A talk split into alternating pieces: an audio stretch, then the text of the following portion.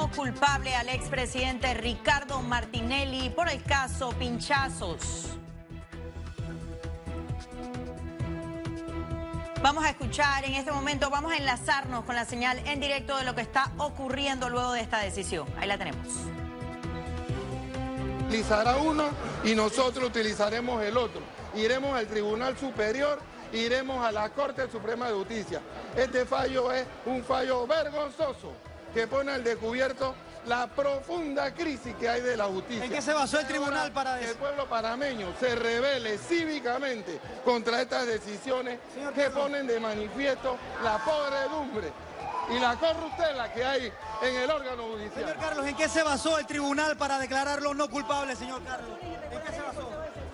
Ellos se fundamentaron básicamente en que supuestamente existen irregularidades procesales, que dicen que están desde el día uno, cuando estos expedientes y este caso fue revisado en innumerables ocasiones por la Corte Suprema de Justicia. Ahora resulta que tres jueces vieron lo que nueve magistrados de la Corte no vieron durante mucho tiempo. Así que nosotros reiteramos un fallo alejado de derecho, un fallo absurdo y hay que investigar cuáles fueron las verdaderas motivaciones de esos tres jueces. ¿Hay alternativa? Una serie de irregularidades que señala eh, el, el juez, en este caso sobre el Ministerio Público y las investigaciones. Bueno, algunas es posible que se hayan dado, pero en lo medular se había acreditado los hechos punibles. y Bien, y en breves momentos tendremos más información de todo lo que está ocurriendo allá en los predios y de todo lo que se dará luego de esta decisión. En este momento vamos a conocer lo que este viernes es noticia.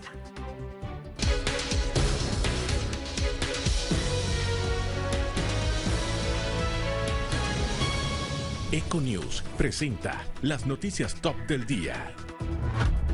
Sociedad Civil cuestiona citación de Contralor en Asamblea. Ocho líneas para el 2040, reto de Metro de Panamá. Gremio Hotelero lanza campaña promocional La Quinta Noche Gratis celebrando los 500 años. Turismo histórico-cultural, prioridad para proyección del país. Con mirada en el poder, ultraderecha italiana pide elecciones inmediatas. España, Pedro Sánchez aplaza reuniones con partidos y cita independentistas. Vivencias y mucho esfuerzo, la otra historia de los 500. Nueva serie polémica de Ryan Murphy, primeras imágenes. Sensación independiente, jóvenes, un robo y tensiones desbordadas. This is your. Econews. Y estos titulares que acaban de ver es apenas un abreboca de todo lo preparado para esta emisión, porque somos las noticias que son noticia y vamos de inmediato con las informaciones. Y como ya lo saben, día histórico en Panamá tras un juicio que sobrepasó los cuatro meses en el sistema penal acusatorio.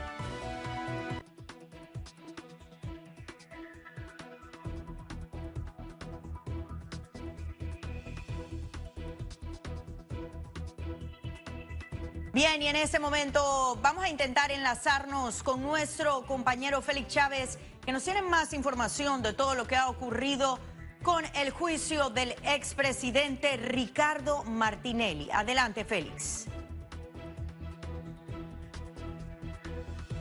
El Tribunal del Juicio Oral, en el caso que se le sigue al expresidente de la República, Ricardo Martinelli, de manera unánime lo declaró no culpable por el caso que se le sigue por las supuestas escuchas eh, telefónicas. Recordemos que ayer los tres eh, magistrados del Tribunal del Juicio Oral en el sistema penal acusatorio se declararon en sesión permanente para decidir en un lapso de 24 horas el veredicto declararon de manera unánime la no culpabilidad de Martinelli y recordemos que la Fiscalía del Ministerio Público había solicitado una pena máxima de 21 años de prisión por el delito de inviolabilidad del secreto y derecho de la intimidad y dos tipos eh, de peculado. Se esperaba que a eso de las 6 de la tarde a 7 se, eh, se diera a conocer la información tal eh, como ocurrió hace pocos minutos, como vimos en pantallas abriendo el noticiero, el presidente, el expresidente Martinelli se trasladó hacia su residencia en San Francisco y tras no declararse eh, culpable le levantaron la medida cautelar que se le había declar- de- declarado hace algunos meses como impedimento de salida del país, eh, la provisión de usar sus redes sociales para hablar sobre eh, eh, el caso que se le sigue. Ya con este panorama sería un hecho inédito, historia, primera vez en historia de la República de Panamá donde un presidente es procesado por las escuchas telefónicas y luego de culminar este proceso bajo el sistema penal acusatorio de cuatro meses y medio se le declara inocente. Voy contigo, Astrid. Muchísimas gracias, Félix, por el reporte completo de esta información que sabemos tendrá muchísimas reacciones. Y nosotros estaremos allí para recabarlas. Por ahora seguimos con más notas nacionales. Representantes de la sociedad civil ven con suspicacia la citación de la Asamblea Nacional al Contralor de la República. La revancha de los diputados por las denuncias en el mal uso de planillas se efectuará este mes. Federico Humber deberá responder al menos 20 preguntas de un cuestionario por supuestas ilegalidades cometidas durante su administración que está meses de finalizar. Recientemente, el segundo vicepresidente de la Asamblea Nacional, Tito Rodríguez, manifestó que el escándalo de las planillas son guayabitas en comparación con lo que se conocerá del Contralor. Me, parece que es una eh, venganza directa, una venganza directa de lo que, de lo que, de lo que las gestiones que ha hecho el Contralor. Y más cuando escuchamos la versión de los diputados hablando de, de- de términos de, de que si eh, allá pasó o ha ocurrido mm, situaciones más, más, de más profundidad en materia de corrupción. Eso no quita. Es muy preocupante este tipo de situaciones, incrementa la desconfianza que hay de la sociedad en nuestro sistema político y de hecho pues en nuestros políticos. El Metro de Panamá tiene como reto culminar ocho líneas hasta el año 2040 para seguir con la transformación en movilidad en pro de los usuarios. Entre los trabajos titánicos de la línea 3 hacia Panamá Oeste está contemplado el monorriel. Este proyecto debe culminar en 54 meses y va de la mano con el cuarto puente sobre el canal. Esta es una línea más complicada, mucho más larga, eh, tiene eh, 26 kilómetros.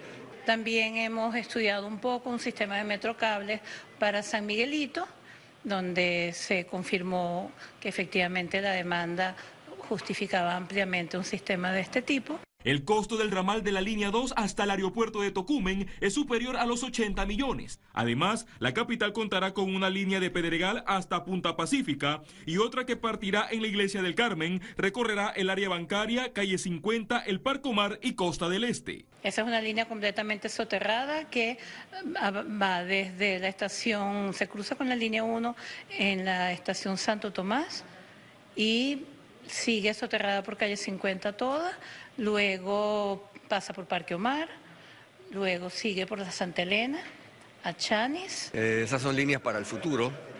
Una línea que va por la tumba muerto, que es la línea 2A, eh, y también la línea 5, que es la línea que va por debajo de la calle 50. El ramal al aeropuerto esperamos tenerlo para eh, septiembre del 2021, quizás un poquito antes.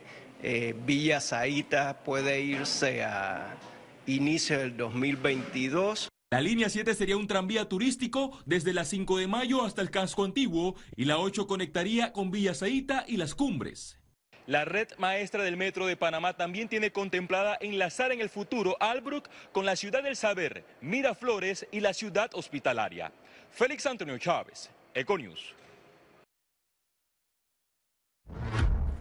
El ministro de Relaciones Exteriores señaló que no han tenido conversaciones con Venezuela tras la denuncia de ayer. También adelantó sobre el traslado de Proinvex a Cancillería. Nosotros no hemos tenido ninguna comunicación en ese sentido, más que lo que ha salido en medios internacionales. La gestión de atracción de inversiones y de promoción de exportaciones a Cancillería, lo hemos estado haciendo de la mano eh, con el ministro de Comercio, y la idea es reorientar el, el servicio exterior panameño para que esa red de embajadas y consuladas y consulados tengan esa misión y esa responsabilidad en ese esfuerzo de poner los productos panameños en los mercados internacionales. Economía. Y el liderazgo de Panamá en conectividad marítima está amenazado por países de la región. A continuación, el análisis. Panamá lidera nuevamente el Índice de Conectividad Marítima 2019 en América Latina, elaborado por la Oficina de las Naciones Unidas para el Comercio y Desarrollo. Sin embargo, México y Colombia podrían destronar al país si continúa perdiendo competitividad. ¿Qué ha estado pasando? Que México ha estado ampliando su capacidad portuaria en los últimos 5 o 7 años ha estado ampliando en Lázaro Cárdenas con dos terminales. Ha, ampliado su capacidad portuaria en Manzanillo, México, y, y está ampliando su capacidad de carga en Veracruz, en el Golfo. Por el otro lado, Colombia ha aumentado de una terminal en el Pacífico, en Buenaventura, a tres terminales de contenedores. Este año, Panamá obtuvo una puntuación de 48.9%. Sin embargo, le siguen muy de cerca México y Colombia con 45.49 y 45.41% respectivamente. El índice mide la cantidad de barcos, el tamaño de los barcos y la capacidad de carga de los barcos portacontenedores que tocan el país. O sea, ¿qué tan conectado está Panamá a las principales rutas de comercio mundial? de líneas de contenedores. Panamá no debe de dejar de ofrecer su posición geográfica para el desarrollo de más puertos de contenedores, para desarrollar más el transbordo, porque es el elemento crucial para un hub logístico, es la capacidad portuaria, la conectividad marítima y que tenga mucha carga de transbordo. Troch advirtió que si en Panamá continúan las huelgas y otras irregularidades que afectan al comercio exterior, las navieras dejarán de vernos como su primera opción. Este índice es desarrollado por Naciones Unidas desde el 2006 y liderado por Panamá desde el 2012. Ciara Morris, Econews.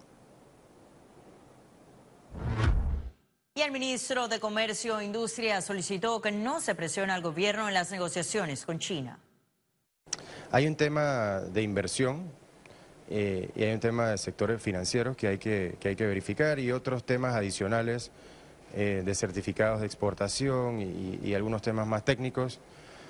Pero como le digo, vamos, vamos pausados, vamos no, es que vamos a ponerle freno, lo, importante es analizarlo, analizarlo bien. Esto, nosotros no tenemos que apurarnos con esto, estos tratados, tenemos que hacerlos bien, tenemos que ser muy responsables. Y el gremio hotelero lanzó nueva campaña promocional en conmemoración de los 500 años de la ciudad. Aquí le contamos. Los turistas que visiten Panamá para participar de los 500 años de la ciudad podrán aprovechar de la promoción La Quinta Noche Gratis si se hospedan en hoteles agremiados a la Asociación Panameña de Hoteles, APATEL. Nosotros como hoteles nos unimos una vez más para este, brindarles la oportunidad al turista de, esa quinta noche sea gratis y vengan a celebrar y conocer todo lo que ofrece nuestro país. Porque no solamente van a ser los hoteles de la ciudad, sino todos los hoteles del interior, los hoteles en donde se encuentran eh, eh, los, hoteles donde se encuentran eh, los, afiliados a, Patel. Entonces, la idea con estas recomendaciones que estamos creando en la campaña, que es Panamá cinco noches, es crear en cinco destinos de Panamá que escogimos un itinerario de cinco días donde el turista puede hacer diferentes experiencias de turismo cultural en cada una de ellas. Esta promoción, que inicia el próximo 15 de agosto y estará vigente hasta el 31 de diciembre de este año, abarca un paquete que incluye hospedaje combinado y un itinerario sugerido. Vamos a tener una serie de actividades, entre ellas una que ya inauguró, que es el túnel histórico que va a contar la historia en pinturas de nuestro país. Ahí también vamos a poder encontrar eh, cómo era el vestuario desde aquella época. Eh, aparte también vamos a tener una inauguración de obras de pintores y artistas panameños en gigantografías, que esa la inauguramos el 15. El beneficio estará disponible en 46 hoteles del país y busca que los visitantes conozcan más de la historia, sitios y gastronomía de Panamá. Con esta campaña esperan aumentar la ocupación hotelera que actualmente se encuentra en solo 40%. Ciara Morris, Econews. Y la Autoridad de Turismo instaló mesas consultivas previas al próximo gabinete turístico. Son dos mesas consultivas que abordarán el turismo histórico, cultural y ecológico. Las mismas se integrarán al próximo gabinete turístico del próximo 15 de agosto desde Panamá la Vieja en conmemoración de los 500 años de la fundación de la ciudad.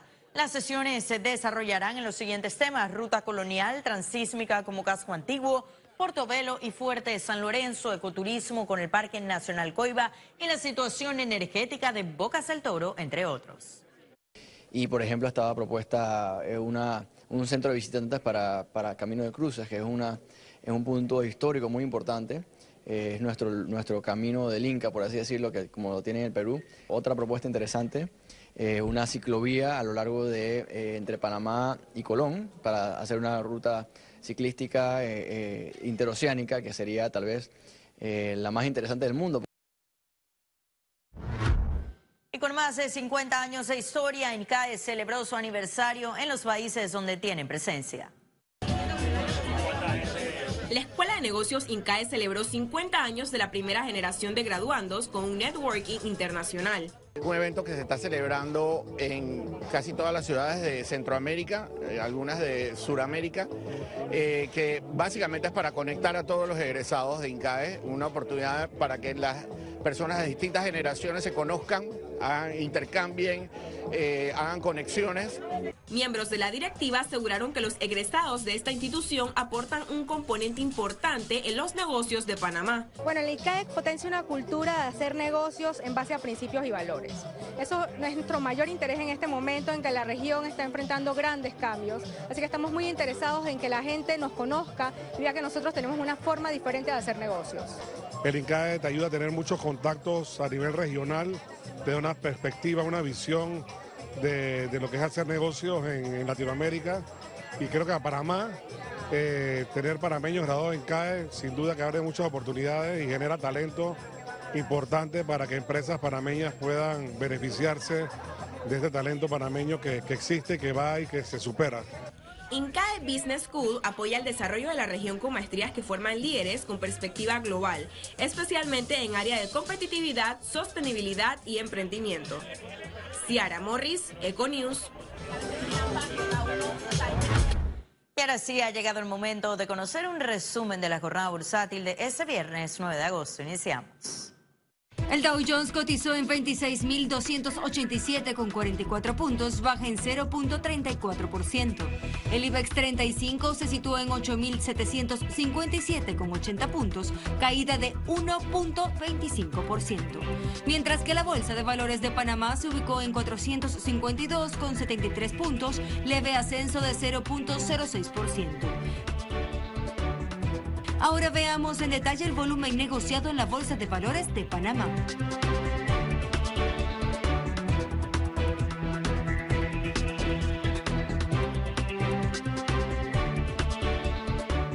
Total negociado 16.939.939,87 centavos. Estaremos de regreso con las notas internacionales. Recuerde que también puede seguirnos en vivo desde su celular a través de la aplicación de Cable on the Go. Descárguela y listo. No se vayan, que en breve regresamos con mucho más de la emisión de hoy de Econius. Ya volvemos.